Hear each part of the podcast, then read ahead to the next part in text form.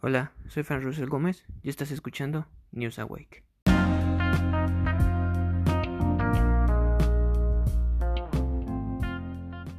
Y este podcast lo he comenzado principalmente como un proyecto escolar, pero también con el fin de poderte platicar las mejores noticias de la semana sobre tecnología. Así que comencemos. Dentro de las noticias que me he encontrado en esta semana, la primera es que Starlink en sus primeras pruebas de, este Internet satelital ha logrado alcanzar en zonas rurales una velocidad de hasta 175 megas por segundo. También vamos a hablar sobre los productos que ha presentado Apple en su último Apple Event. Además, vamos a hablar sobre el Xbox Game Pass y el tal vez posible Netflix TV.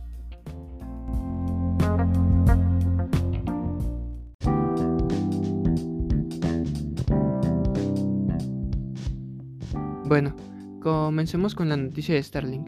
Starlink, para quien no lo sepa, es una empresa de Elon Musk que arrancó con el propósito de dar un Internet de alta velocidad a todo el mundo en un precio relativamente bajo. Pero no solo eso, sino que Starlink no tendría las limitaciones de una red terrestre, porque la señal que nos proveería Internet sería de una red satelital.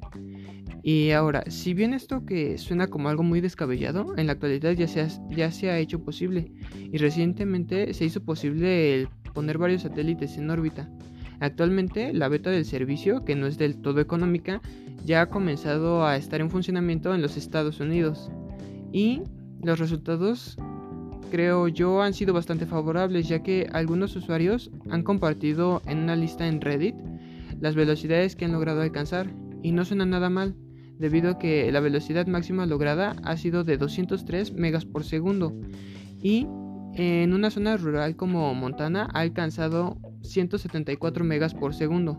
Estos resultados a nosotros nos favorecen mucho porque esto quiere decir que muy pronto este servicio de Starlink estará disponible para todo el mundo, proveyendo así internet hasta en los lugares más recónditos del planeta, para que ni tú ni nadie se quede fuera de esta comunidad tan grande que hay en internet estés donde estés.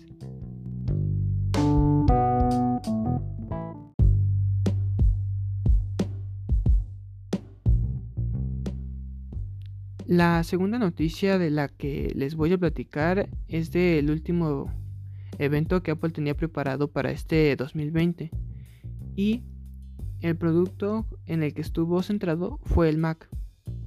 Apple desde el WWDC que es su conferencia para desarrolladores, nos hablaron de un nuevo procesador en el que habían estado trabajando basado en una nueva arquitectura propia, que es Apple Silicon. Cosa que en este evento fue presentado y se presentó como el chip M1.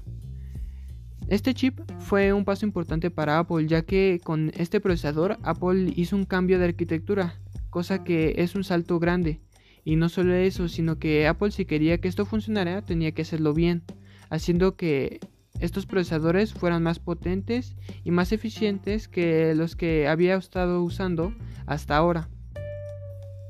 Cosa que en principio Pod lo mostrado en su presentación han logrado, y es que este procesador cuenta con 8 núcleos en la CPU, 4 de alto rendimiento y 4 de bajo consumo, lo que nos va a permitir tener la potencia necesaria cuando la necesitemos, ya sea cuando se edite video o cuando juguemos en la Mac. Y también poder ahorrar batería cuando estemos haciendo cosas más sencillas como navegar por una web o ver videos en YouTube. Además de eso, también cuenta con 8 núcleos reservados para la, para la GPU y 16 para la arquitectura neuronal, que es la primera generación de Mac en el que se aplica este Neural Engine que ya conocíamos de los iPhone. Esto en principio va a hacer que programas de fotografía sean más potentes. Ahora bien, este procesador ha venido acompañado y dentro de los tres ordenadores presentados en este evento de Apple que han sido el Mac mini, el MacBook Air y el MacBook Pro. Comencemos con el Mac mini. Este Mac mini es uno de los ordenadores que más han agradado a un público en particular que son los desarrolladores, ya que tiene un precio bastante más accesible que los otros ordenadores de Apple, pero que cuenta con las herramientas necesarias para poder trabajar y en esta renovación de Apple para este dispositivo se han seguido manteniendo esas características que son la potencia ya que incorpora su nuevo chip y un precio más accesible. después de, de este, de este MacBook mini, tenemos el MacBook Air, el cual sorprendió mucho ya que no tiene ventiladores para disipar el calor y esto es una limitante para su procesador, pero no demasiado ya que este ordenador puede hacer las tareas que uno efectúa en el día a día y hasta cosas un poco más exigentes sin calentar gracias a su eficiencia térmica. Pero no solo eso, sino que también alcanza hasta las 18 horas de batería, según nos dice Apple en su página web. Todo esto gracias a su nuevo M1. Ya por último, el MacBook Pro. En este año el MacBook Pro no tuvo una renovación tan sustancial, creo yo, ya que este en lo que se diferencia es que tiene su nuevo chip, el M1, además de que la batería le dura 20 horas y eso es todo. Aunque aquí sí me hubiera gustado ver un Mac con unos marcos más pequeños o que incorporara Face ID, pero tal vez eso lo veamos en los próximos Macs.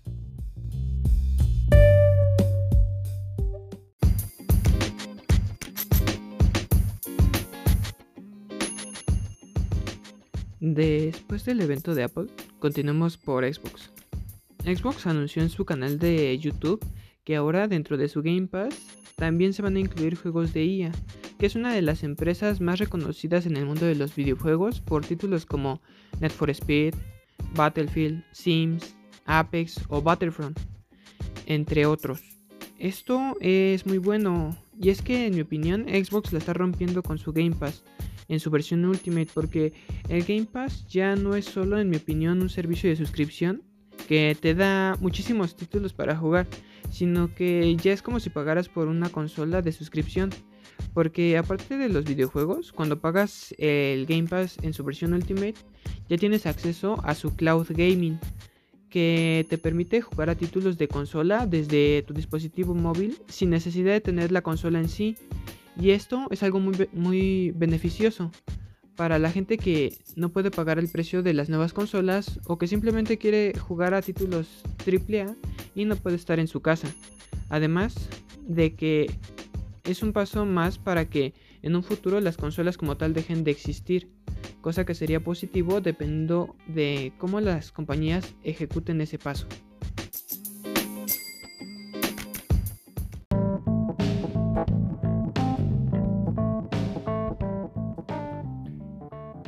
Para terminar con las noticias de este primer podcast, vamos con Netflix. Esta empresa recientemente está haciendo pruebas en Francia sobre el lanzar un formato como el de un canal de televisión convencional en el que se tiene una programación.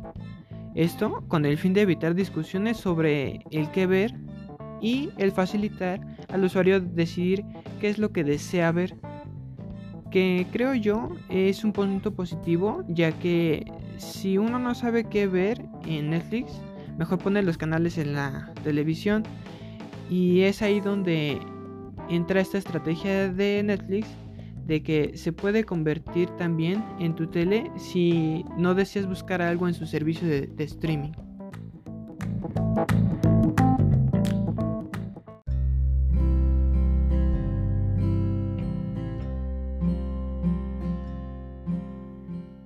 Ahora hablemos de SpaceX. Pero para comenzar a hablar de SpaceX primero tenemos que comenzar con su fundador, la mente maestra detrás de SpaceX, y ese es Elon Musk. Elon nació en Pretoria y durante su infancia tuvo que enfrentarse a varias situaciones difíciles. No obstante, Elon desde pequeño desarrolló un espíritu de superación y una resiliencia increíbles. A los 10 años, Elon obtuvo un ordenador Big 20 con el que aprendió por su cuenta a programar. Dos años más tarde fue capaz de crear su propio videojuego llamado Blaster, con el que hizo su primer negocio vendiéndolo por 500 dólares. Más adelante, Elon decidió que quería ir a los Estados Unidos, ya que ahí sí iba a tener la oportunidad de poder desarrollar sus ideas y sueños. Así que trabajó muy duro para poder conseguir una beca en la Universidad de Pensilvania, y fue ahí donde conoció el trabajo de Nikola Tesla, con el que se identificó mucho y de ahí supo que es en lo que él quería enfocar sus próximos proyectos para el avance y evolución de la humanidad. Entonces se enfocó en tres áreas, Internet, energías renovables y el espacio.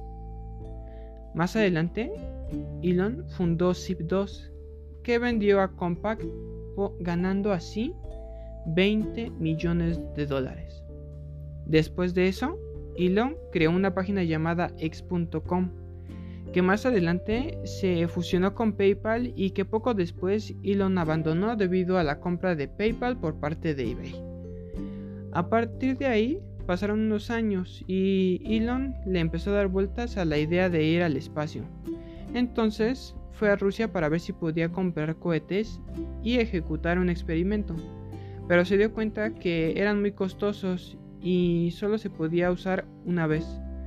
Entonces Elon pensó en encontrar la manera en que se puedan hacer cohetes que primero no sean tan costosos y que estos se puedan reutilizar para así poder reducir costos y llevar a cabo su proyecto de poder enviar a los humanos al planeta rojo para así poder asegurar la supervivencia de la raza humana debido a que estamos muy expuestos a todo tipo de cosas que podrían acabar con la raza humana, ya sea por enfermedades como ahorita el COVID o bien por sismos, catástrofes naturales o hasta por asteroides, que son cosas que muy fácilmente podrían acabar con la humanidad y pueden ocurrir en cualquier momento.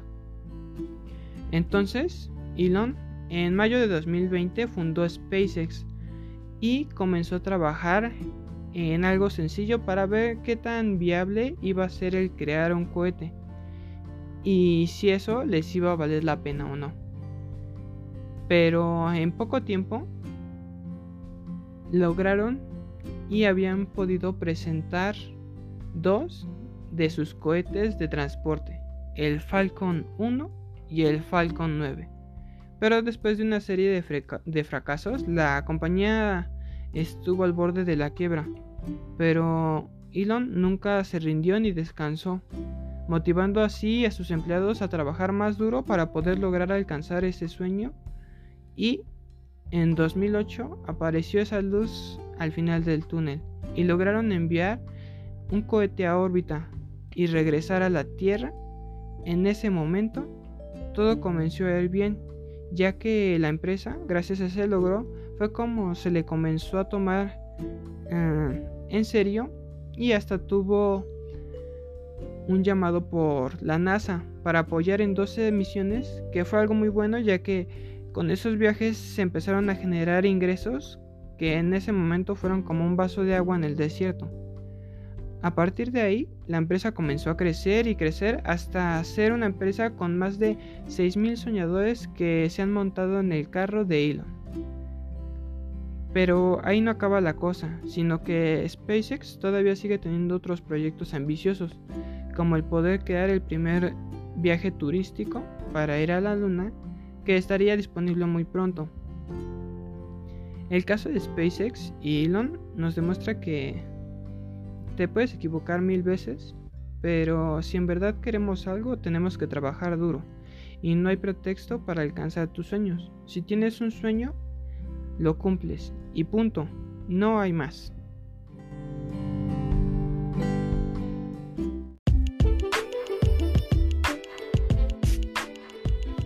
Y hasta aquí con este podcast. Espero les haya gustado y como dicen mis amigos los alemanes, auf Petersen. Y nos vemos hasta el siguiente. Adiós.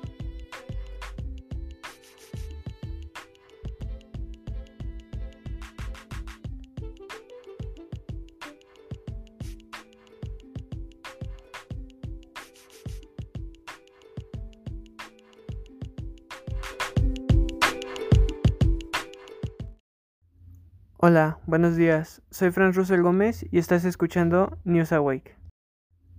Hola, buenos días. Soy Franz Russell Gómez y estás escuchando News Awake.